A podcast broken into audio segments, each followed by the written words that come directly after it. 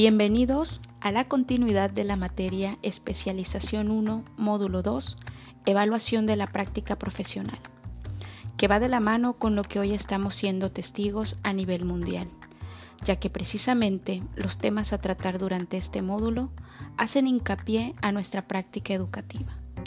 Como sabemos, el profesor debe estar preparado para cualquier situación o evento que se presente durante el quehacer educativo. Tener la apertura y la disponibilidad para innovarse en la enseñanza-aprendizaje de los alumnos.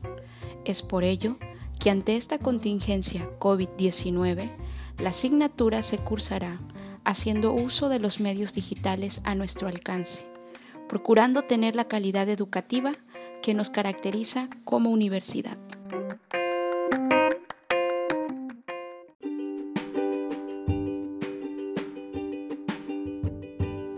Este módulo está dirigido a los profesores de los tres niveles que comprenden el subsistema, preescolar, primaria y secundaria, con la idea de abordar elementos que favorezcan el desarrollo de un análisis de correlación con la estructura curricular de los planes y programas de estudios, como de su enfoque socioeducativo, reforzar las competencias profesionales para la mejora de su intervención educativa con una actitud reflexiva, analítica, eficaz, colaborativa, innovadora y tecnológica, con alumnos y profesores en los ámbitos de la escuela y el desarrollo profesional.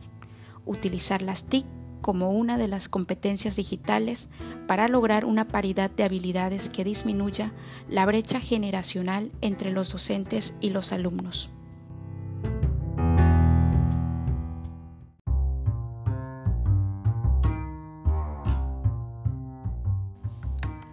Comparto con ustedes la siguiente frase de Norma Graciela Heredia.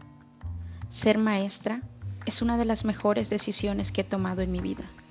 Si educar es creer en utopías, qué maravilloso despertar es la enseñanza, teniendo al lado a excelentes maestros y maestras de quienes aprendemos a ser mejores personas.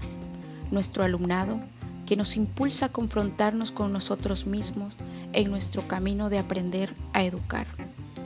Soy la profesora Floraleli Chable Reyes y durante nueve sesiones compartiremos y enriqueceremos nuestra práctica con aquellos elementos que han favorecido y favorecen nuestra labor educativa. Compartir nos enriquece, compañeros docentes. Resguardar aquello que nos funcionó solo se empolva y se empobrece. ¿Qué necesitaremos para lograrlo?